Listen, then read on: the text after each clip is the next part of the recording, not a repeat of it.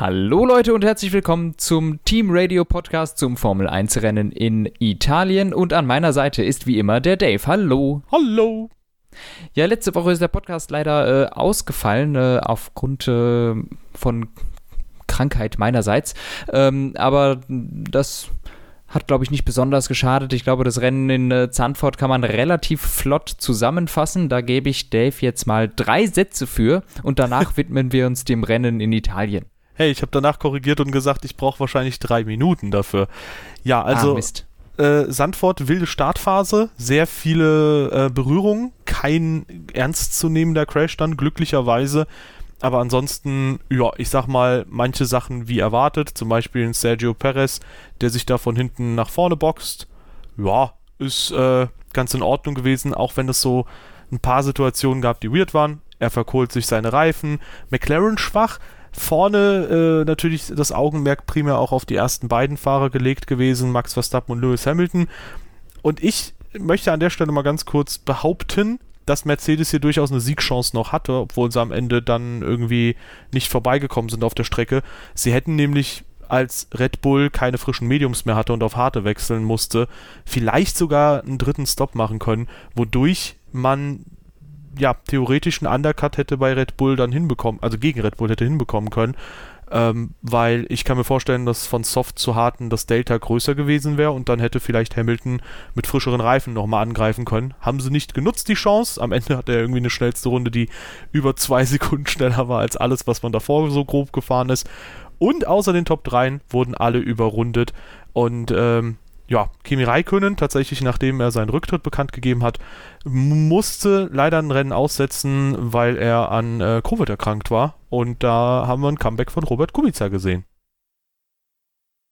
Ja, zwei Rennen musste er sogar aussetzen. Ähm, ja, ja, Robert Kubica hat einen ganz normalen, ordentlichen Eindruck gemacht eigentlich. War gar nicht so schlecht, wie ich dachte. Ja, also ich finde auch, ähm, der wurde definitiv unter Wert verkauft bei Williams. Ich glaube, da hat ihn George Russell einfach ein bisschen zu sehr überschattet. Aber ich denke auch, das, äh, das ist ein guter. Also besser als gedacht. Ja. Ansonsten schön zusammengefasst. Das freut mich sehr.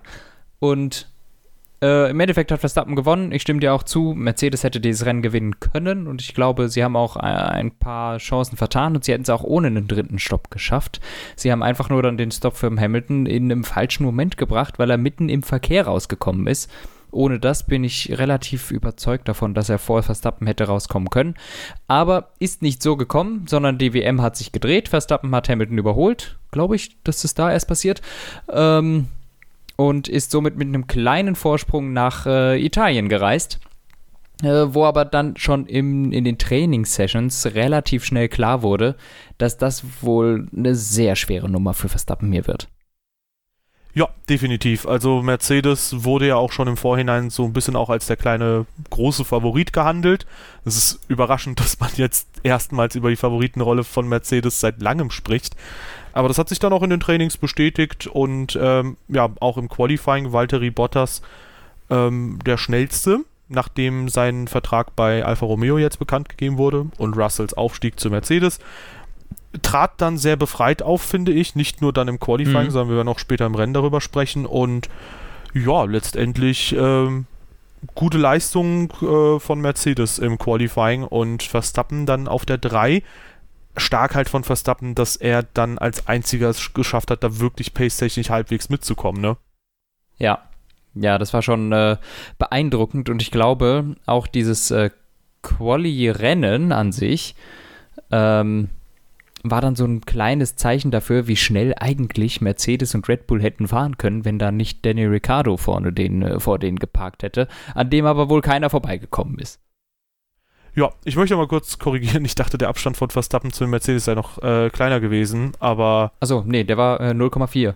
Ja, also doch nicht. Also ich ziehe diese eine Aussage zurück. Okay, ja, aber im, im, im Sprintrennen ist er dann relativ dicht an äh, Bottas immer dran geblieben.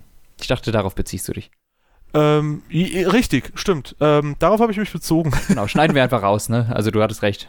Ja. Äh, immer, immer, nein. Nee, also ja. äh, mein Fehler an der Stelle, nö, aber im Sprint ähm, gab es eigentlich nicht so super viel zu besprechen. Du hast gerade gesagt, man hat gesehen, Red Bull durchaus mit der Pace, wobei die Frage ist, ob Bottas da wirklich alles gegeben hat und losgefeuert hat.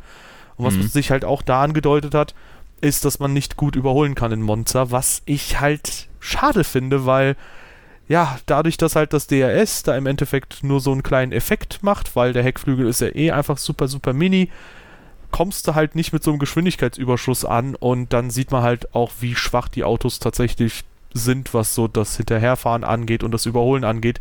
Denn Hamilton kam halt auch nicht an einem McLaren vorbei, an Lando Norris, hatte seinerseits einen super schlechten Start, dafür ist er hundertprozentig selbst verantwortlich. Also gut, Kupplung halt, weiß man halt äh, oft nicht, ob das jetzt irgendwie technisch war oder von ihm aus, aber ich würde mal sagen von ihm aus.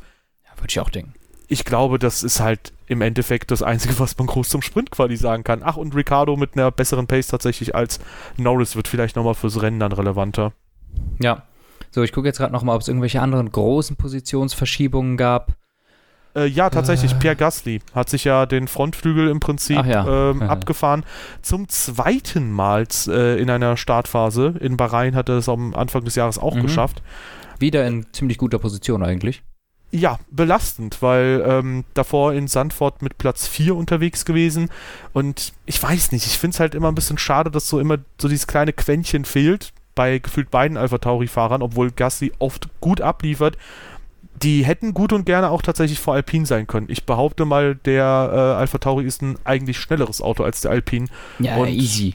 Ja, die Unkonzentriertheit der Fahrer ist letztlich dafür schuld, dass sie jetzt nicht klar auf Platz 5 in der KWM sind. Ja. Genau, ansonsten jetzt beim groben drüber gucken, sehe ich eigentlich nur äh, Stroll und Alonso, die jeweils zwei Plätze gut gemacht haben. Ja, das war's eigentlich grob. Der Rest sieht mir relativ ähnlich aus. Die sind alle grob da, wo sie auch gestartet sind. Ja, also wahrscheinlich die meisten eine Position nach vorne Latifi hat gekommen. auch zwei Positionen gut gemacht, aber mehr war es dann auch nicht. Ja, und eine davon ist halt Pierre Gasly. Ja, gut, wie gesagt, Ja. nicht viel passiert. Gehen wir zum Rennen.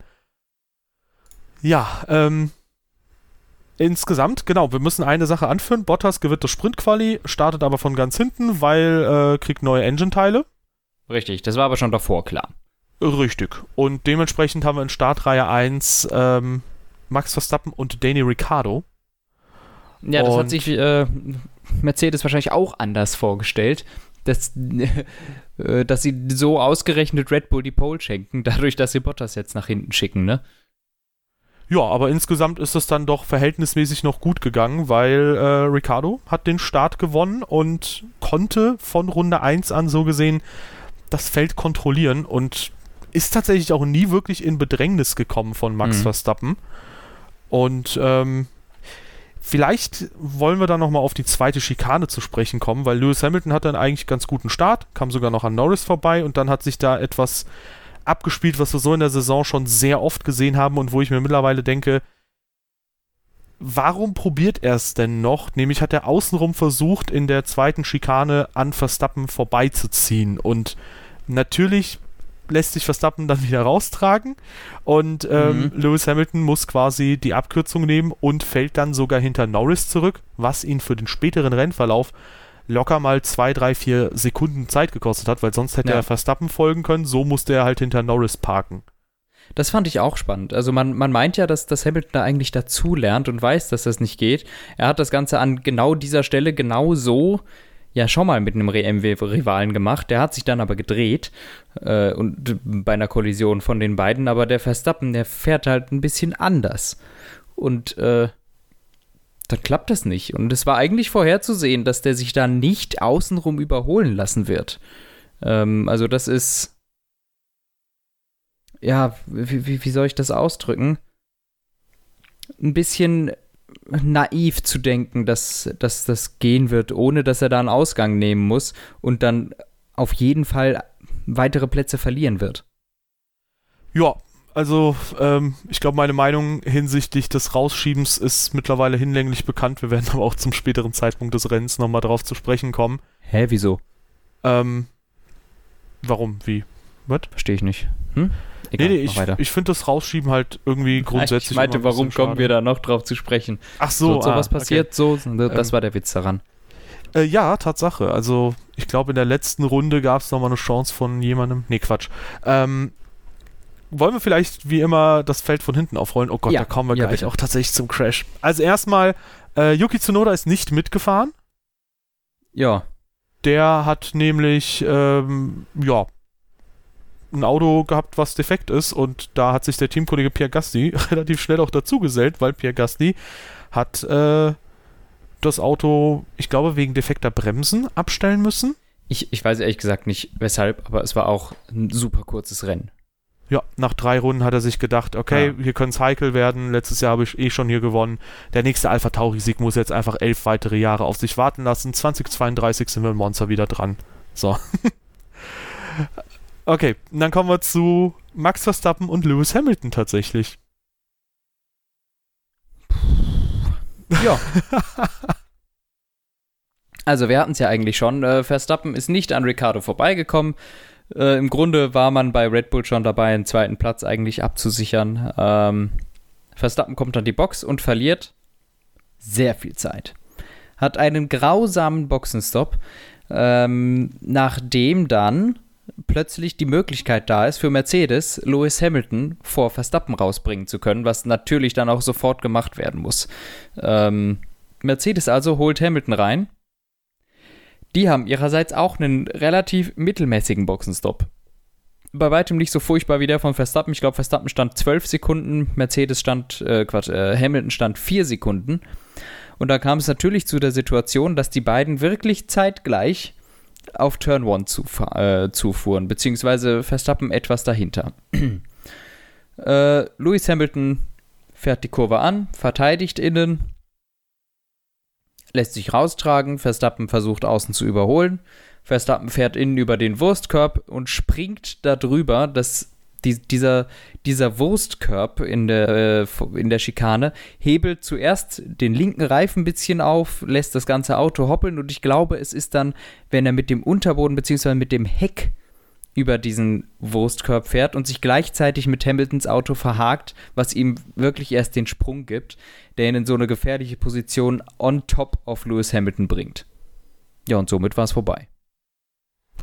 Ja, beide Autos verhaken sich, ähm, keiner kommt da mehr raus und selbst wenn, die Fahrzeuge waren eh zu stark beschädigt. Und ähm, ja, ich finde, du hast das sehr, sehr gut geschildert und ähm, jetzt gilt es natürlich zu beantworten, wer da inwiefern eine Schuld trägt und ähm, was wer hätte machen können, sollen, wie auch immer. Ähm, also erstmal, ich finde, weil ich das hin und wieder mal jetzt schon gehört habe, der Wurstkorb ist nicht daran schuld, was da passiert ist, sondern der steht da. Ein Objekt kann nicht für etwas schuld sein. Wenn du irgendwo eine Laterne hast und du rennst gegen die Laterne, dann ist die Laterne nicht schuld, weil sie dir im Weg stand. Ähm, und ich persönlich muss halt sagen, also ich wünschte, ich könnte sagen, in Runde 1 geht es halt auf Verstappens Kappe, der müß, müsste dafür eine Strafe kriegen und in Runde, keine Ahnung wann, ähm, das geht auf Hamiltons Kappe, der müsste dafür eine Strafe kriegen. Allerdings würde ich sagen, Stand jetzt, wie das Reglement halt ist, hat Verstappen einfach in eine Lücke fahren wollen, wo relativ früh, würde ich schon sagen, noch bevor sie quasi oder noch bevor er wirklich für die Linkskurve eingelenkt hat, schon ersichtlich wurde, diese Lücke existiert nicht. Er muss über diesen Curb fahren und ähm, es trägt ihn einfach zu weit raus, sodass er auch nicht neben Hamilton bleiben kann, weil rechts zu Hamilton waren noch ein paar Zentimeterchen Platz, aber die konnte er halt dann nicht nutzen. Und ähm, das Stewart-Urteil sagt dann halt auch, ja, also Verstappen hat dann im Endeffekt im Prinzip die Kollision verursacht und da geht es jetzt drei Plätze nach hinten in Sochi und unabhängig davon, ob man jetzt findet, dass es hier eine Strafe für geben sollte, in Silverstone eine Strafe geben sollte oder wie auch immer, ich finde, ähm, das ist definitiv eine Kollision, die tendenziell eher auf seiner Seite vermeidbar wäre. Und äh, ja, ich weiß nicht, ich hatte es ja schon mal so ein bisschen in Silverstone angemerkt. Vielleicht war es da noch nicht 100% angebracht, weil er da tatsächlich ähm, in der Situation auch aus meiner Sicht nicht schuld war an der Kollision. Aber hier würde ich definitiv sagen, wenn du halt selbst immer die Leute von der Strecke drückst, wo du nur kannst, und es hat ja 2019 auch mit Verstappen angefangen gegen Leclerc und seitdem macht das jeder, dann kannst du, finde ich, nicht erwarten, dass Lewis Hamilton dir da jetzt wirklich quasi Tür und Tor öffnet. Und ja, keine Ahnung. Stand jetzt, äh, finde ich, ist es halt schwer, außenrum zu überholen. Man sieht ja, was passiert, wenn man es versucht. Und der Fahrer innen einfach jederzeit sagen kann, nö, tust du nicht. Ja. Ähm, generell finde ich einfach, Verstappen hat sich da in eine Situation gebracht, in die er überhaupt nicht mehr reingehörte. Also eigentlich war von Anfang an, äh, von Anfang an klar, dass diese Lücke nicht existiert. Da, er wird sich da nicht daneben bremsen können. Er war noch dahinter, er war zu keinem Zeitpunkt äh, auf Höhe von Hamiltons Vorderrad oder irgendwas. Er war immer so ein bisschen auf halber Höhe in einer engen Schikane, die sehr bald zu einer Linkskurve wird. Ähm, sprich, er hat sich da wirklich mit der Brechstange mit Gewalt auf eine Außenlinie gesetzt. Ähm, 2017 ist das schon mal nicht gut gegangen gegen äh, Felipe Massa es ist ziemlich das gleiche Szenario, nur dass da Verstappen sogar in einer noch besseren Position gewesen ist. Aber Verstappen war noch mal, ich sag einen Meter weiter vorne. Äh, da sind die zwei auch schon kollidiert. Ähm, damals habe ich bestimmt, ich weiß nicht, ob ich damals dann gesagt hätte, es wäre Verstappens Schuld gewesen, weil die zwei waren wirklich auf einer Höhe. In dieser, in dieser Konstellation allerdings hat meines Erachtens da Verstappen einfach gar nichts mehr zu suchen. Der ist da in keiner Winning Position. Der ist in keiner Position, wo er als Sieger aus diesem Zweikampf rausgehen kann. Es gibt aber eine Möglichkeit, wie er sehr wohl als Sieger da rausgeht, und zwar indem keiner von beiden Punkten macht. Denn sobald Lewis Hamilton an Verstappen vorbei ist, macht Hamilton mehr Punkte. Ähm, seien wir ehrlich, der Verstappen kommt nie wieder an dem vorbei. Insofern ist das sehr, ich sag mal, komfortabel ausgegangen für Verstappen und die drei Positionen Strafe wird er auch dafür in Kauf nehmen. Bietet sich eigentlich an, einen neuen Motor zu verbauen in Russland für Red Bull. Äh, haben sie auch schon mal gemacht, ist sehr gut ausgegangen, da man in Russland damals, äh, ich weiß nicht, ob das 18 oder 19 war, sehr gut überholen konnte. Verstappen äh, war nach wenigen Runden schon ziemlich weit vorne. Ähm, und die drei Positionen, da kann der sicher mit leben zumal die Pole in äh, Russland meistens eh ein ziemlich beschissener Ausgangspunkt fürs Rennen ist. Ähm, aber ja, meines Erachtens die Schuldfrage zum allergrößten Teil bei Verstappen. Man kann natürlich sagen, Lewis Hamilton hätte mehr Platz lassen können. Auf der anderen Seite stellt sich die Frage, warum sollte er? Also aus welchem Grund sollte Hamilton da jetzt für Verstappen mehr Platz lassen? Womit wir wieder auf das äh, zurückkommen, was wir anfangs gesagt haben. Es ist naiv zu glauben, dass Max Verstappen da zurücksteckt. Und eigentlich ist Hamilton dann schon in einer Situation, wo er mehr zu verlieren hat als Verstappen, weil Verstappen ist dann schon hinten. Und da ist dann schon so für Hamilton, hör mal, wenn, wenn der jetzt einmal vorne ist und selbst wenn Verstappen auf halber Höhe ist, der hat nicht die Power, um sich dauerhaft vor Hamilton zu halten. Also selbst wenn die mhm. parallel irgendwie aus der Kurve kommen, Hamilton ist da vorne mit frischen Reifen, mit weicheren Reifen. Weiß ähm, ich nicht. Ich, äh, sehe kurz, ich nicht kommen. Ja. Ich, ich würde just da einschreiten wollen und sagen, ähm, die Reifen von Hamilton sind halt, weil die frisch aufgezogen sind, absolut noch nicht auf Temperatur. Insofern würde ich sagen, in der Situation, wenn Verstappen ihn überholt, ist er mhm. erstmal vorne. Und ob er ihn dann später noch überholen kann, ich meine, wir sehen ja, wie schwer es ist. Er ist auch auf, äh, er ist ja auch an äh, im Sprint quali, quali an niemandem vorbeigekommen. Und ich würde behaupten, der Red Bull, ja, auf der Geraden ist er nicht so schnell, aber. Der Red Bull ist leichter zu überholen als der McLaren. Weiß ich nicht. Also wenn du die Exits in einem Red Bull halt besser triffst, dann ist es natürlich ja auch schwerer, dann nochmal direkt äh, dran zu bleiben und früh viel Windschatten zu gewinnen. Also ich könnte mir vorstellen, vielleicht, ja, würde er da vorbeikommen, aber es kann auch gut und gerne sein. Und ich meine, wir sehen ja auch, was Verstappen macht, wenn Hamilton halt überholt. Also ich weiß nicht, ich, ich kann mir zumindest kein Szenario vorstellen, in dem Hamilton im regulären Rennverlauf da Verstappen überholt, weil wenn er es halt außenrum versucht, haben wir ja gesehen, was passiert. Und ansonsten muss Verstappen einfach nur die Innenbahn blocken. Hm, I don't know. Ich glaube, mit, mit der Topspeed vom Mercedes wäre das durchaus drin gewesen, den Red Bull zu überholen, wenn man unbedingt muss. Ja, ich denke halt, das Risiko wollte Hamilton definitiv nicht eingehen. Letztlich ging es auch, glaube ich, da eben darum, okay, er, entweder er verliert halt nochmal drei Punkte oder zwei Punkte zu Verstappen oder ja, äh, in dem Fall haben sie jetzt beide null gehabt. Also Verstappen hat ja drei Punkte im Sprintquali geholt, deswegen ist er jetzt fünf oder sechs vor Hamilton. Ja. Nee, zwei Punkte hat er geholt, deswegen ist er fünf vor Hamilton. Ja. Und ähm, ja, ich kann mir auch vorstellen, dass Hamilton aber einfach dieses Risiko auch nicht eingehen wollte, weil, wie gesagt, das hätte auch zu jedem Zeitpunkt später im Rennen passieren können.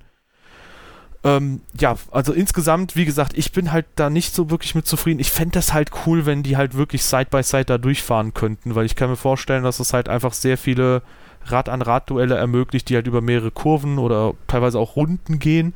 Man hat es ja vereinzelt auch schon mal gesehen, Perez und Ocon letztes Jahr in Portimao zum Beispiel war ja so ein krasser Zweikampf. Und ich glaube, mit so dieser Regelung, wer vorne ist, dem gehört die Kurve und der kann wirklich komplett rücksichtslos fahren, machst du es halt kaputt. Und äh, in dem Fall, ich sag mal so, mir haben so ein paar Sachen hier auch wieder nicht gefallen. Ähm, Verstappen quasi der erste Funkspruch, der klang, finde ich, sehr, sehr kalkuliert. Das klang jetzt nicht irgendwie so, als wäre er in einem Schock oder als wäre er von irgendwas überrascht, sondern es war so ein sehr, sehr bestimmtes That's what happens when you don't leave the beep space. Und dann dachte man schon so ein bisschen so, also ich zumindest so, okay, hat er also wollte der das wirklich eins zu eins darauf anlegen, so, dass genau das dort passiert, weil ich finde, der Ton lässt darauf irgendwie vermuten. Ansonsten, was da halt war, Hamilton probiert halt den Rückwärtsgang einzulegen, Verstappen läuft hinter dem Auto über die Strecke halt zurück an die Box. Da denke ich mir auch so, warum? Du, also viele Leute sagen ja, ja gut, der hat gesehen, Hamilton hantiert da gerade im Auto dem konnte es ja nicht so schlecht gehen. Ja, aber wenn du siehst, der hantiert am Auto rum, warum läufst du dann hinterm Auto äh, entlang? Übrigens möchte ich auch sagen, wenn, nur weil du am Auto rumhantierst, heißt es nicht unbedingt, dass es dir perfekt gut geht. Ähm, jemand in meinem äh, persönlichen Umfeld hatte mal einen Unfall, wo der da mit 120 seitlich gegen einen, äh, gegen einen Baum geflogen ist.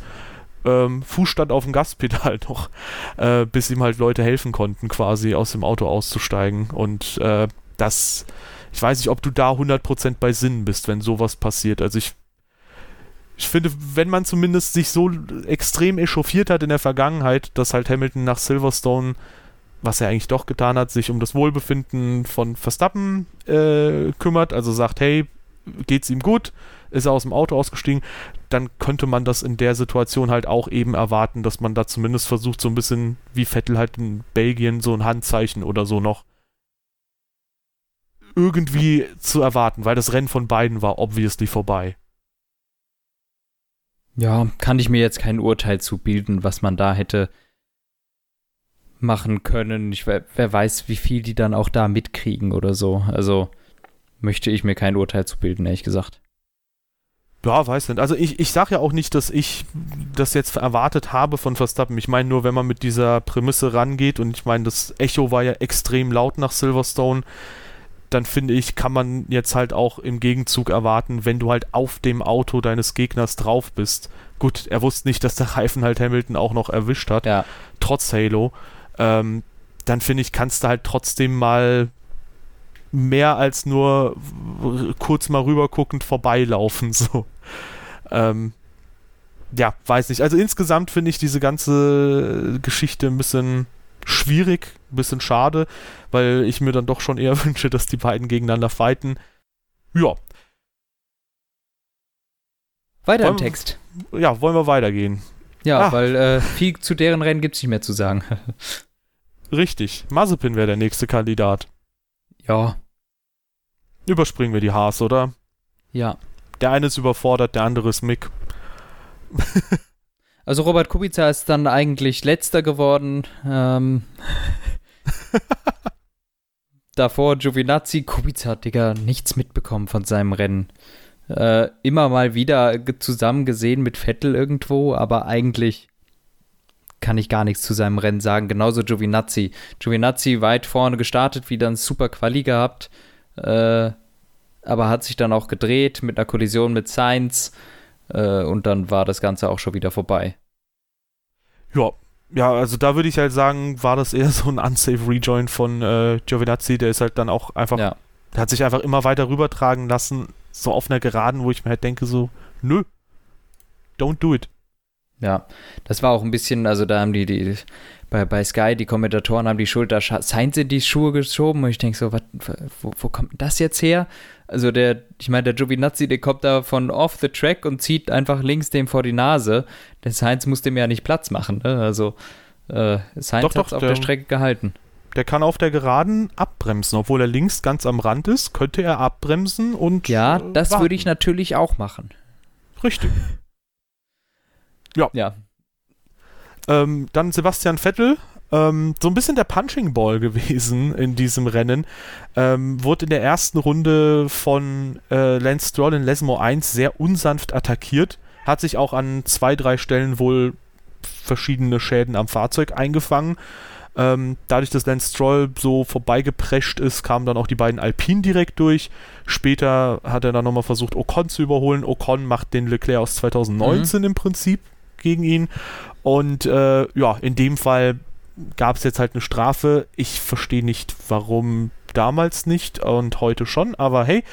Und ähm, um den Teamkollegen vielleicht schnell auch abgehandelt zu haben, ja, wie gesagt, äh, harte Art gegen Vettel da in den Zweikampf zu gehen. Insbesondere weiß ich nicht, ob da aus Teamsicht man so happy ist, wenn der eine halt direkt auch zwei weitere Plätze verliert. Ich glaube, da. Mhm. Also ich wäre da nicht zufrieden mit, aber ansonsten Platz 7 für Lance Stroll ist auf jeden Fall ordentlich.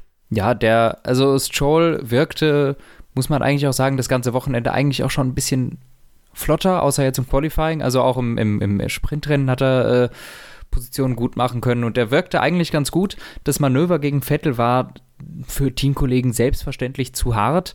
Äh, danach hat Vettel aber wirklich erstaunlich viele Positionen verloren, auch noch nach Lesmo 2 dann.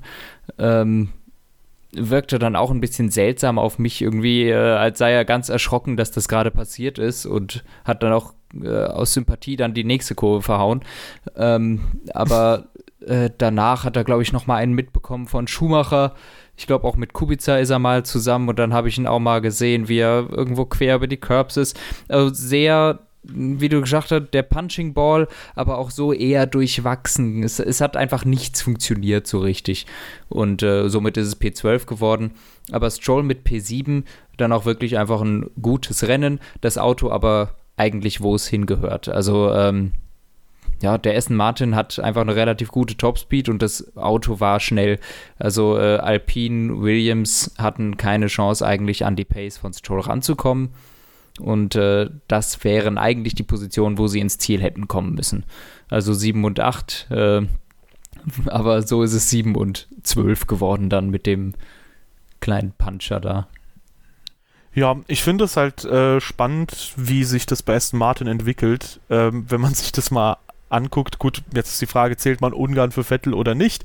Ähm, ohne Ungarn hat er vier Punktergebnisse eingefahren was halt für so ein Team, was zwar anfangs im hinteren Mittelfeld war, aber immer wieder auch im vorderen Mittelfeld tendenziell zu verorten war, schon echt sehr wenig ist. Und Lance Stroll, der hamstert sich hier und da auch mal ein paar Punkte zusammen. Und insgesamt äh, bin ich mal gespannt, wie sich das bis zum Ende jetzt entwickelt. Auch hier wieder, mhm. wenn man äh, quasi so Vettel ähm, den Goodwill gibt, dann hat er im Prinzip noch ein Podium und hätte so gesehen rund 50 Punkte, während Stroll jetzt 25 äh, ungefähr hat. Aber äh, Stand jetzt sind es halt nur etwa 10 Punkte Abstand ja. zwischen den beiden. Also das ist schon relativ ja, knapp. Knapp Im Endeffekt ist es immer schwierig, sowas mit einzuberechnen. Dann kannst du auch bei Stroll Aserbaidschan mit einberechnen, wo der auch aufs Podium gefahren wäre. Ja? Also äh, hat halt einen Unfall gehabt, den er selbst nicht verschuldet, genauso wie Vettel jetzt da halt mit dem mit der Disqualif Disqualifikation selbst was nicht verschuldet hatte, äh, finde ich schwierig, sowas mit einzuberechnen dann da, weil dann musst du dir eigentlich jedes Rennen angucken, wer hatte mal wo Pech, mhm. wo kannst du mal was nicht rechnen. Äh, Im Endeffekt haben wir halt die Punkte, die da sind. Äh, da ist Vettel natürlich vorne, aber äh, ob das so bleibt, gucken wir mal. Also Stroll hamstert sich immer mal wieder ran. Ja, das ist auf jeden Fall eng. Zehn Punkte, wie du gerade schon gesagt hast, ja. Ja, kommen wir zu einem Team, das ebenfalls nach und nach Punkte gehamstert hat. Auch ja, Wahnsinn. sehr überraschend. Also es hat, glaube ich, jetzt 2019 gab es seit Hockenheim keine Punkte mehr. Jetzt bis 2021, also so gesehen fast zwei volle Saisons, hat Williams nichts gepunktet. Und jetzt plötzlich ähm, haben sie fünf Punkteergebnisse in kürzester Zeit geholt. Nicolas Latifi auf elf, äh, Ähm, wieder würde ich sagen, ähm, auf einem sehr ordentlichen Niveau. Also, Mhm. wenn Leute ihn immer noch aus der Formel 1 haben wollen, dann schlagen sie ihn auf jeden Fall unter Wert. Und ansonsten äh, George Russell auf Platz 9 mit zwei Punkten. Sehr unauffälliges Rennen, aber extrem stark. Ja. Ja, Russell und Latifi äh, sehr gut gefahren. Also kann ich zu beiden eigentlich gar nicht so viel kritisieren. Eig nö. Ich meine, die holen jetzt aus dem Williams was raus, was anscheinend auch drin ist. Also der Williams wurde ja auch nicht geupdatet, sondern sie haben einfach nur jetzt so eine Einstellung gefunden, die funktioniert. Und das, das scheint ja ganz gut zu, zu klappen. Also ähm, das freut mich auch echt. Das ist ganz cool, dass es jetzt endlich geht. Ich meine, Russell hat anderthalb Jahre lang gekämpft, überhaupt nur einen fucking Punkt zu kriegen. Jetzt kommen sie alle hintereinander, ja. Kann ja wohl nicht sein. Ähm, ja, aber das fand ich auch spannend. Äh, Wo wir gerade dabei sind, Russell und Alonso, die hatten auch ein kleines Coming Together. Und zwar während des Safety Cars, äh, als äh, Verstappen und Hamilton zusammengefahren sind. Äh, Alonso war, war, war auf der langen Geraden und Russell kam gerade aus der Box. Und da muss es ein Missverständnis gegeben haben. Im Endeffekt, es war, glaube ich, relativ gefährlich, aber Alonso hat wahrscheinlich Russell vor einer Strafe bewahrt, indem Alonso quer über die Boxenlinie gefahren ist und Russell daran gehindert hat, ihn zu überholen. Denn Russell hat versucht, Alonso bei der Boxenausfahrt zu überholen und ist Vollgas gefahren. Alonso hat daraufhin beschleunigt und ist auch äh, so ein bisschen rechts gefahren, weil er das gemerkt hat. Ähm, Russell ist davon ausgegangen, er hätte Alonso überholen können, weil er ja in dieser Boxenausfahrt überholen darf, auch beim Safety Car. Er darf aber nur überholen bis zu dieser Safety Car Linie 1 oder so. Die ist relativ weit vorne schon in äh, Italien. Und da war Russell noch überhaupt nicht in Angriffsposition. Und der hat noch bis weit hinter dieser Safety, äh, Safety Car Linie versucht, Alonso zu überholen, auch in Turn 1 rein, was dann dazu geführt hat, dass Alonso komplett äh, einen Rauszieher gemacht hat und Turn 1 vollkommen übers Gras gefahren ist, also quasi geradeaus. und äh, Russell hat dann seine Position behalten. Ist vollkommen abseits der Kameras gewesen, hat keiner mitbekommen, wurde nie untersucht, aber meines Erachtens gar nicht mal so eine geile Situation, wenn in Turn 2 auch wirklich dieser Unfall ist, wo gerade Hamilton aus dem Auto aussteigt, äh, dass das da passiert. Ist völlig äh, abseits der Kameras passiert. Sollte man vielleicht eine Ausnahmeregelung machen, ne? So wie du die Box halt schließen kannst, sperren kannst, wie letztes Jahr, wenn halt direkt vor der Box jemand steht Mhm. und quasi neben der Strecke parkt, dass man da vielleicht sagt, okay, wenn du aus der Box fährst, dann äh, ja, darfst du halt nicht überholen oder dann zählt halt vielleicht die weiße Ja. Linie zur Boxenausfahrt oder so. Ähm, aber ansonsten Ehrenmann Alonso, wenn der da Russell von der Strafe bewahrt hat. Ja, das war sicher Ähm. nicht sein Ziel, sondern Alonsos Ziel war garantiert, seine Position zu verteidigen. Ähm, aber Russell hätte da halt nicht überholen dürfen. Ja, gut, ist halt die Frage, ähm, ob das dann im Endeffekt, ob er das halt wusste, so vom Briefing her oder nicht. Kann ja sein, ne? Kann ja sein, dass er vielleicht auch äh, wollte, dass Russell zwischen ihm und Ocon ist, zum Beispiel, weil, ähm, oder welches Auto dann sonst hinter ihm gewesen wäre, weil vielleicht ähm, willst du halt lieber einen Williams hinter dir haben, damit du relativ Garantiert. entspannt deine Position Nee. einfährst.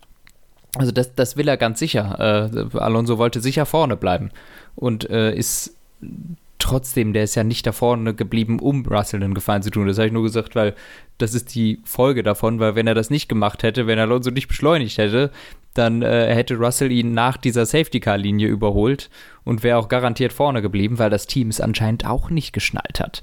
Ähm, die Ja, haben dem ja, äh, also La- Lass mich dieses Narrativ von Alonso, passt auf den jungen Wilden auf, äh, lass mich das doch fertig, äh, einfach fertig Okay. erzählen. na, dann so, ist der das, wollte, dann ist das der so. wollte nicht, dass der Williams eine Durchfahrtsstrafe kriegt, weil sonst hätte er die letzten Runden gegen andere Leute fighten müssen. Was für ein Ehrenmann. Dafür ist er extra übers Gras und hat seine Reifen gefickt. Und nicht, weil er so doll Vollgas gegeben hat, dass er den Bremspunkt dann total verpennt hat. Ja, ja. Jeder hat seinen Fetisch. Alonso steht auf Reifen. Jetzt wissen wir es. Anton hat es bestätigt. Ähm, gehen wir weiter, äh, vielleicht zu Ferrari. Bei ihrem Wir haben- Heim Grand wir haben Prix. noch- Achso. Wir haben überhaupt nichts über Ocon und Ach so, Alonso oh, gesagt stimmt. eigentlich. Oh, ja, sorry, ich habe ein Team. Ja, ich war, ich war schon im Kopf bei Wir haben Alpine nur über diese eine Situation von Alonso geredet. Äh, ansonsten, ja, äh, willst du Alonso abhandeln? Du darfst. also ich muss ehrlich gestehen, der war nicht so super auffällig, war halt äh, wieder ein sehr guter Alonso. Der hat jetzt, äh, ich habe eine Statistik im Internet gesehen, haben wir jetzt 14 Rennen gehabt, ja, der hat in 11 von 14 Rennen Punkte geholt. Im Prinzip ist es halt Classic Alonso. Nee, in 10 von 14 Rennen. Hä? Ach so, Belgien. Belgien wurde da nicht gerechnet, stimmt, als ich das gesehen habe auf Twitter. Ah, das ist nicht bad. Ja, und das halt in einem Auto, wo wir am Anfang der Season gedacht haben, meine Güte, ey, wenn die Punkte holen, haben sie Glück. Also da, mhm. da muss schon ein bisschen was schiefgehen im Ja, aber das Feld, haben wir bei Aston Martin auch gedacht. Ja, aber ja, ja.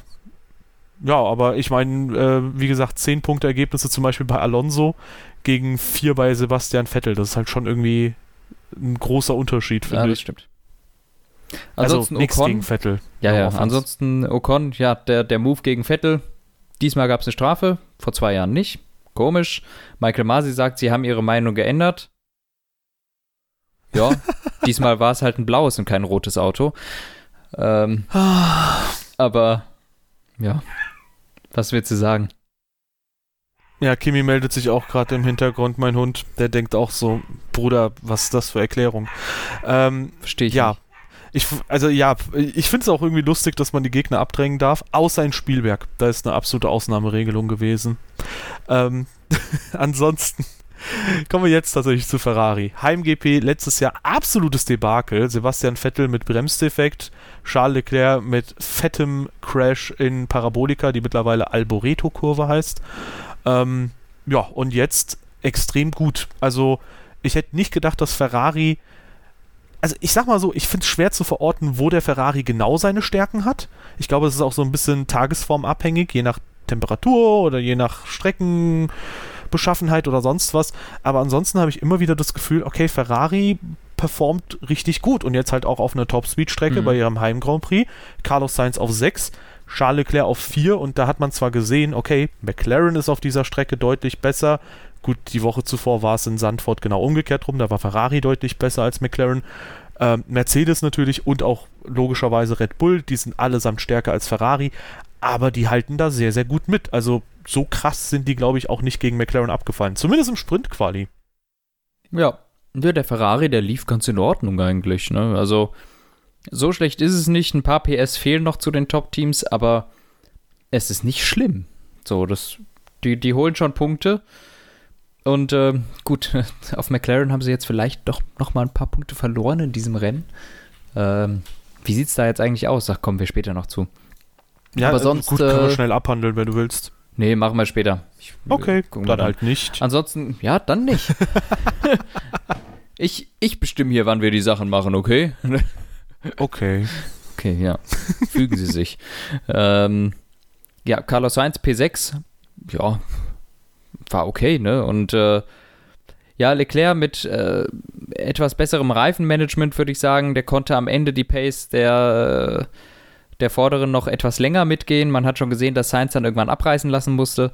Ähm, Leclerc dadurch noch im 5-Sekunden-Fenster von Sergio Perez geblieben und konnte sich einen vierten Platz noch äh, holen, was äh, P4 und P6 auch, glaube ich, dann wirklich Schadensbegrenzungen für Ferrari ist, wenn das, der Hauptgegner P1 und 2 holt. Ja. Ja, ansonsten, ähm, du bist auch auf Sergio Perez schon eingegangen. Ähm, der hatte ja mal wieder eine Qualifikation, die finde ich zum Vergessen war. Also, das ist definitiv etwas, woran er arbeiten muss. Im Rennen hingegen ging es dann ein bisschen nach vorne. Das Ding ist, eine Situation war halt sehr seltsam. Da hat er die Strecke verlassen, während er Charles Leclerc überholt hat.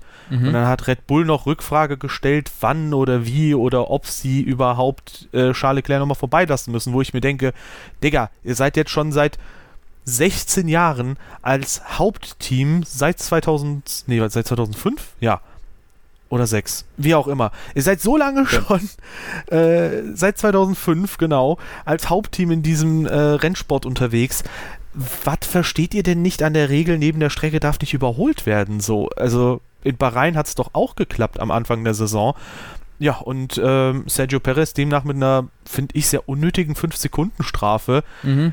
Denn wenn er halt irgendwann später an Charles Leclerc vorbeigekommen wäre, dann wäre es halt P3 gewesen, vermutlich, weil Bottas kam wohl dann nicht vorbei und ich kann mir nicht vorstellen, dass Bottas einfach sagt, ja, ich bleibe jetzt einfach hinter Perez und versuche gar nicht erst an die McLaren ranzukommen.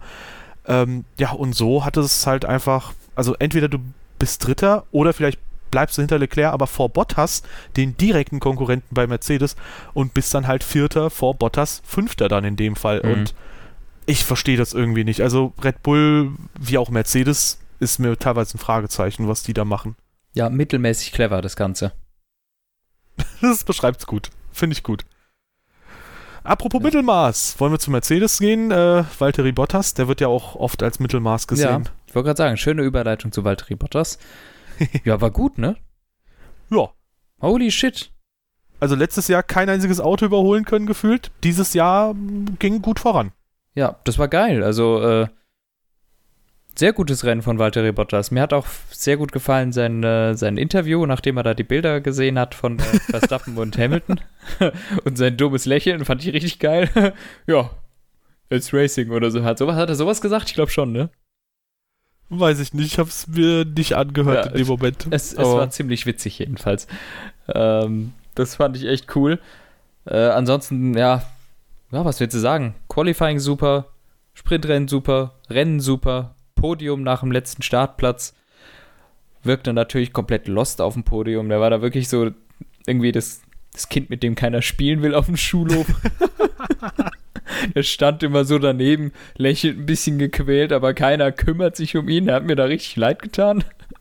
Ich glaube, er hat nicht mal einen leckeren Schuhi angeboten bekommen. Ähm, Ja, das fand ich schade. ja. Das fand ich echt schade. Also, ähm, ich frage mich eine Sache, nachdem man das so sieht, nämlich, ich glaube, dass es durchaus Fahrer gibt, die sich von sich aus einfach durchsetzen können und die gegen so ziemlich alle Bedingungen ankämpfen können. Ich glaube, Valtteri Bottas ist nicht so jemand. Ich kann mir vorstellen, dass Valtteri Bottas durchaus jemand ist, der sich schneller negativ beeinflussen lässt von gewissen Sachen. Und eine Sache, die ihn durchaus negativ beeinflusst haben könnte in den letzten Jahren, kann ich Lewis mir vorstellen, ist Lewis Hamilton.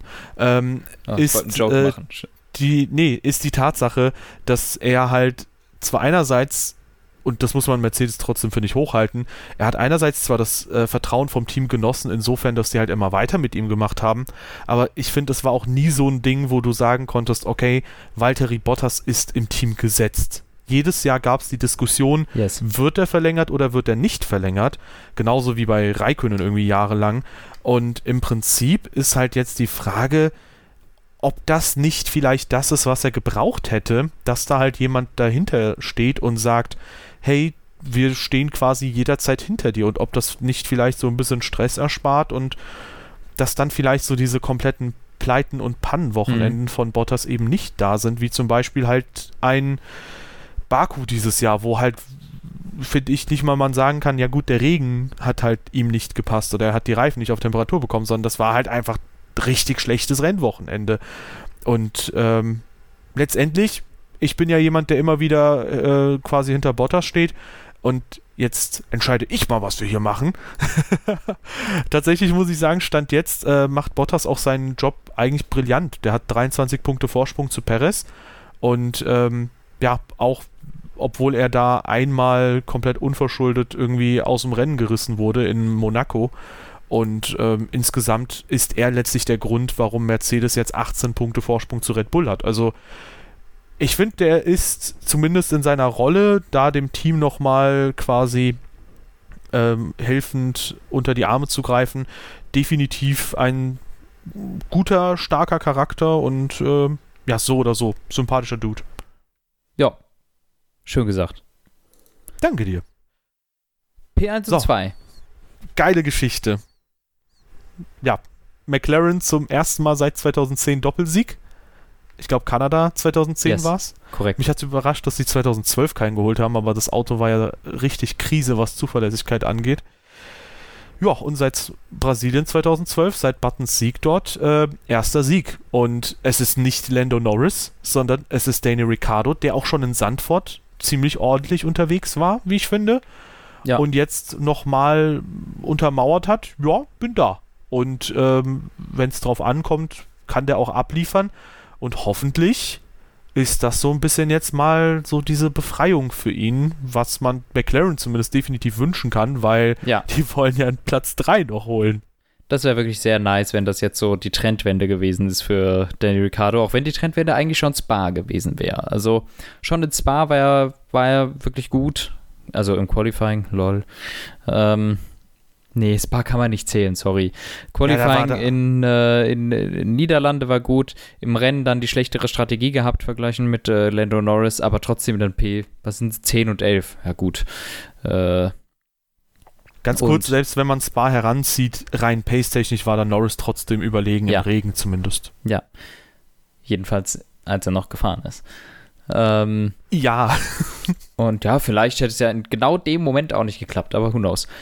Danke, äh, Sherlock, Und jetzt dann hier, ja, die ganze, das ganze Wochenende schnellere gewesen.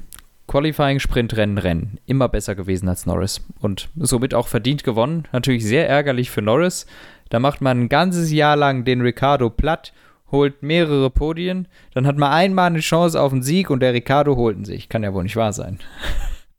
ich möchte gerade, bevor Leute da ins Detail gehen, äh, tatsächlich war Norris im Quali 6000 schneller. Ich Ja, dachte, ich korrigiere es. Ich korrigiere es, bevor andere es korrigieren. Huch, also hier steht Ah, gerade. nee, stimmt. Ja, okay. Okay. Das Quali. ich glaube, die Zeit, wo er eine Zehntel hinter dem Mercedes war oder so, war ungültig. ja, Oder? stimmt. Yes. Ja, also an für sich trotzdem, Ricardo, er hat es auch schon im Sprintquali gezeigt, er war im Renntrim extrem gut, konnte das Rennen kontrollieren und auch Ja, im im, Sprintquali Rennen, war auf jeden Fall schneller. Im Rennen war das halt auch so, ja. Es kam von McLaren irgendwann der Funkspruch und ähm, nachdem Lando Norris sich beschwert hatte, so, und dann hat McLaren auch zu Ricardo gesagt, so, ja, mach mal ein bisschen schneller, aber auch Lando Norris so das netteste, sei mal still jetzt, entgegengeschoben, was es so gibt, so, hör mal auf zu mucken, Digga. Und ähm, letztendlich, ähm, es freut mich. Also das Team ist ja jetzt seit Jahren schon wieder quasi auf dem Weg der Besserung und wenn man mal daran zurückdenkt, wie quasi sie nach 2012 eigentlich schon komplett abgesackt sind. Also Mhm. 2013 Mittelfeld, 2014 waren sie Mittelfeld trotz Mercedes-Motor, wo sie ja etwas besser als Force India waren, die damals halt auch nicht so das krasse Team waren. Und die waren deutlich hinter Williams. Also die waren so fast das schwächste Mercedes-betriebene Team. Und dann 2015 bis 18, äh, 17 mit McLaren Honda, ich glaube, da muss man nichts groß weiter ausführen. Ja, dann mit Renault eigentlich schon wieder auf einen guten Pfad da gekommen die, und jetzt 2018 hat die Trendwende begonnen. Da ging es aufwärts. Genau, und 2019 und 20 ging es dann jetzt halt nochmal deutlich stärker nach vorne. Ja, und Stand jetzt würde ich sagen, ist das schon so klar mittlerweile, dass McLaren das stärkste Mittelfeldteam ist, teilweise halt auf Augenhöhe halt mit Ferrari. Also fand ich cool und diese gesamte Podiumszeremonie, ich glaube, ich habe noch nie diese Musik komplett durchlaufen hören, außer dieses Mal. Das kann ich dir nicht sagen. Ja, also ich fand es einfach cool. Also die haben sich alle super gefreut, Zach Brown, Lando Norris und Danny Ricciardo und die haben sich das alle verdient. Ja. Ja, Ja. das auf jeden Fall. Springen wir dann vielleicht direkt zu einem KWM-Stand von McLaren und Ferrari, weil das ist super lustig. Ferrari hat in Sandford halt 16 Punkte geholt, McLaren nur einen und da dachte man sich so, "Ah, da hat Ferrari vielleicht so ein bisschen es jetzt geschafft, da ähm, McLaren ein bisschen davon zu ziehen. Und äh, ja, nachdem sie 15 Punkte mehr geholt haben als McLaren, kam jetzt McLaren in Monza und sagt, bam Junge, 25 Punkte mehr als ihr. Jetzt Ja. drehen wir den Spieß um und McLaren gut unterwegs. Ja. Nochmal eine kurze Anmerkung, falls irgendjemand von euch sich das komplett anhören möchte. Es ist die Carmen-Ouvertüre von Georges äh, Bizet, die immer gespielt wird auf dem Podium. Nice. So. Oder guckt die Podiumszeremonie nochmal. War auch ja. cool. Oder so. Ähm, ja. Äh, KWM, wie du schon gesagt hast, äh, McLaren jetzt 15 Punkte vor, 14,5 Punkte vorne. Äh, P3, aber das ist immer noch nicht sicher. Also äh, 13,5 Anton.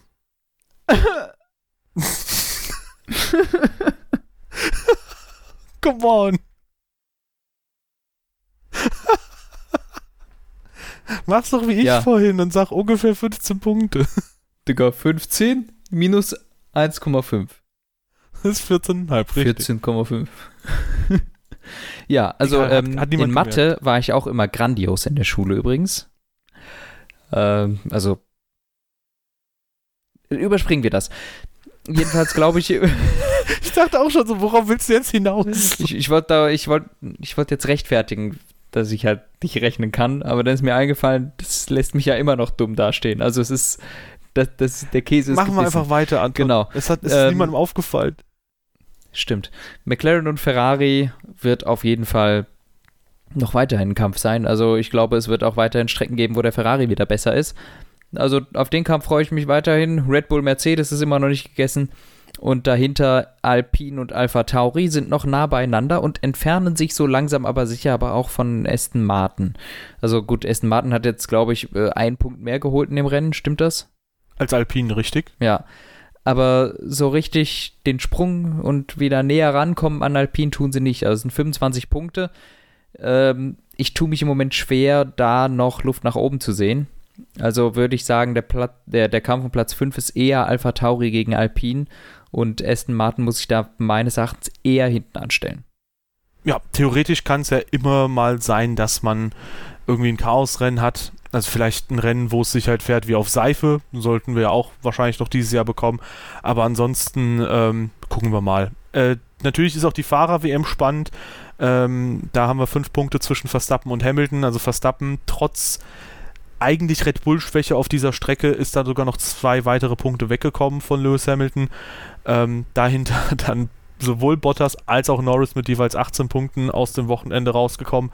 Und ähm, ja, ich sag mal, viermal noch sowas zwischen Hamilton und Verstappen und äh, Bottas kann sich über seinen ersten WM-Titel vielleicht sogar freuen und sich Uh, Ehre. genau, genauso wie Nico Rosberg halt aus dem Team verabschieden mit einem WM-Titel.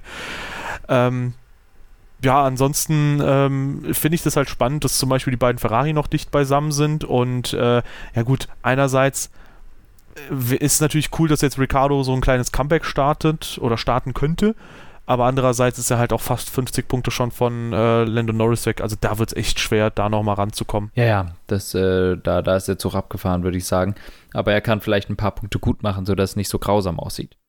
Ja, und ähm, by the way auch äh, Alonso jetzt äh, knapp vor Ocon nach den letzten zwei Wochenenden, Ja. da hat er nochmal besser gepunktet. Genau. Ansonsten hat sich, glaube ich, nicht viel getan, ne? Ja, Stroll jetzt definitiv vor Tsunoda, davor waren sie punktgleich. Ja, ja, also Tsunoda ist, glaube ich, so der Fahrer, der im Vergleich zum Teamkollegen punktetechnisch am stärksten abfällt. Das ist extrem krass. schade, ja. Aber eine Sache muss ich tatsächlich sagen, finde ich sehr schön. Und zwar, dass die Verträge von eigentlich so ziemlich allen Fahrern so früh schon bekannt sind. Und dass teilweise auch ja. bei Teams auf Kontinuität gesetzt wird. Also es gibt Teams, die definitiv so in der Konstellation bestehen bleiben. Bei Red Bull, bei Ferrari, bei McLaren, genauso auch bei Alpha Tauri tatsächlich. Alpine ebenso und vermutlich auch jetzt bei Aston Martin, wobei da Sebastian Vettel, da gab es auch irgendwie Gerüchte, vielleicht zurücktreten wollen Ah, würde. jährlich grüßt das Murmeltier, ne? Ja, also mal gucken. Ähm, und ja gut, ich, ich muss auch sagen, äh, da gab es ja auch die Aussagen, dass vielleicht auch an Alonso herangetreten wurde. Ich kann das halt schon verstehen, ne? Weil falls Vettel am Ende des Jahres sagt, ey, wir haben kein, äh, ich habe keinen Bock mehr, dann hat Aston Martin halt natürlich die Option, irgendwie Alonso zu holen. Oder wenn die die Option haben, dann wollen die den auch wahrscheinlich und wollen nicht einfach sagen, so, ja, wir nehmen halt keine Ahnung, wahrscheinlich wäre Hülkenberg gut die nächste Alternative. Ist jetzt auch nicht schlecht, klar, aber die wollen natürlich irgendwie auch jemanden, der Prestige hat. Die haben sich ja Vettel nicht umsonst ins Team geholt und Perez rausgeschmissen. Ja, insofern, das kann ich verstehen. Und Haas setzt auch auf Kontinuität. Was man aber ein bisschen schwerer nachvollziehen kann.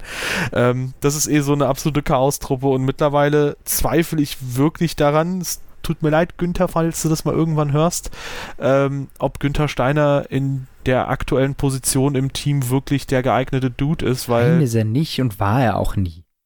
Ja, ich finde auch, also die letzten Jahre waren die zwei, die sich trotz Mercedes-Duelle zwischen Rosberg und äh, Hamilton, die zwei, die sich am schlechtesten gefühlt auf der Strecke zumindest verstanden haben, waren Grosjean und Magnussen. Und jetzt sind es halt Mick und äh, Mazepin, was so teaminterne Duelle angeht. Meine Güte, also keine Ahnung, was da los ist. Und gut, ich weiß, Haas ist in einer schwierigen Position. Ja, Sugar Daddy, Mazepin und so, aber boah, schwierig. Ja. Ja. Krise. Was tippst du für Russland? Was wird passieren? In Russland wird passieren, dass Lewis Hamilton auf die Pole fährt, Max Verstappen holt sich P2, Bottas holt sich P3, Verstappen kriegt drei Positionen Strafe und wechselt seinen Motor. Glaubst du, dass Mercedes vielleicht ebenfalls den Motor wechselt? Nein. Glaubst du, dass sie irgendwann nochmal eine Strafe antreten, um den Motor zu wechseln? Ich bin mir da nicht so sicher. Äh, nein. Ich glaube, Hamilton wird es nicht tun. Boah, krass. Ich könnte mir halt vorstellen, Außer dass sie er sagen, hat irgendwann ein Shit-Qualifying und muss sowieso von P15 starten. Aber wenn er immer vorne ist, glaube ich eigentlich nicht. Ich glaube, die machen es nicht. Ja, gut, ist halt die Frage, unter welchen Bedingungen der ein schlechtes Quali haben sollte. Ja, genau. Ähm, Aber ich könnte mir tatsächlich, ich könnte mir tatsächlich vorstellen, dass sie vielleicht das in Russland in Erwägung ziehen, weil, ich meine, wenn du gut überholen kannst, man muss halt über, überlegen, wohin muss der Fahrer. So, Bottas, äh, Verstappen müsste im Prinzip, also gut, da ist egal, der muss möglichst weit nach vorne. Aber Hamilton müsste nur auf Platz 2 nach vorne wiederkommen, wenn er halt weniger Strafen hat als Verstappen oder vor ihm startet, wie auch immer. Der muss halt nur auf Platz 2 kommen, weil Bottas kannst du dann einbremsen und Hamilton vorbeilotsen. Also Ja, theoretisch. Und was ist, wenn dann McLaren dann schon wieder vorne ist? Weil wenn Bottas auf der Pole startet und Ricardo auf 3, dann biegt nicht Bottas als erster in Turn 1. Ja, das muss man natürlich dann auch nochmal schauen. Gut, ich glaube, Bottas kriegst du mit dem Undercut an einem McLaren vorbei. Gerade Ja. in Sochi Ja. funktioniert das irgendwie. Also, ich denke schon, dass das klappt. Bei Hamilton ist natürlich auch das potenzielle Szenario, dass der halt vielleicht hinter dem McLaren stecken bleibt. Wobei da die Frage sich mir stellt, okay, ähm, das ist aber auch etwas, womit Red Bull rechnen müsste. Und ist das sowas, worauf du so viel Augenmerk legen solltest? Weil ich kann mir vorstellen, in Russland ja, gut, vielleicht will man da die 25 Punkte einfach holen mit Hamilton, aber vielleicht ist es auch tatsächlich so, dass man sagt, okay, wir probieren jetzt einfach in jedem Rennen vor Verstappen zu sein. Wer weiß. Verspricht auf jeden Fall nochmal sehr spannend Ja. zu werden, weil ich behaupte mal, die letzten drei, vier, fünf Rennen seit Silverstone eigentlich waren die Autos relativ ausgeglichen. Mal ein bisschen der Red Bull stärker, mal ein bisschen der Mercedes. Und äh, ja, mal schauen, wie es die nächsten sieben oder acht Rennen weitergeht. Sind es auch so viele? Krass. Ja, also wir sind 14 schon gefahren, 22 sind es ja jetzt, 23 hätten es ja sein sollen und ich glaube Rennen 20 ist noch nicht bekannt, also vor äh, Saudi-Arabien und nach Brasilien. Mhm. Das soll ja wohl Katar werden? Weiß Schön. man halt auch nicht so genau. Und weißt du, was das Blödeste daran wäre? Und ich finde, deswegen muss man diesen Slot zwingend freilassen. Zwischen dem 21, äh, 20. Rennen in Katar vielleicht und Brasilien wäre eine Woche nur Pause. Da, also beziehungsweise gar keine Pause. Das sind zwei aufeinanderfolgende Rennwochenenden. Und ich finde, das kannst du nicht sagen, Mexiko, Sao Paulo und dann auch noch äh, Katar, Katar. quasi als Tripleheader. Wenn, dann müsstest du Katar eine Woche nach hinten schieben, weil dann kannst du immerhin Katar, Saudi-Arabien und Abu Dhabi als Tripleheader machen. Das stimmt. Aber, boah, so wäre das halt echt übel. Ja, gucken wir mal, wie es kommt, ne? Jo. Ansonsten, ihr Lieben, ähm, war's das für die heutige Episode. Wir hoffen, dass es euch bestens gefallen hat. Wenn dem so ist, lasst uns gerne eine Bewertung auf der Plattform eurer Wahl da. Gerne auch beim nächsten Mal wieder einschalten, gerne Follow da lassen, auf den Social Media Kanälen folgen, in der Beschreibung verlinkt, auch unserem Discord gerne beitreten, ebenfalls in der Beschreibung verlinkt. Und äh, ja, wir sagen äh, merci fürs Einschalten und bis in spätestens zwei Wochen, dann geht's weiter mit Sochi. Tschüssi.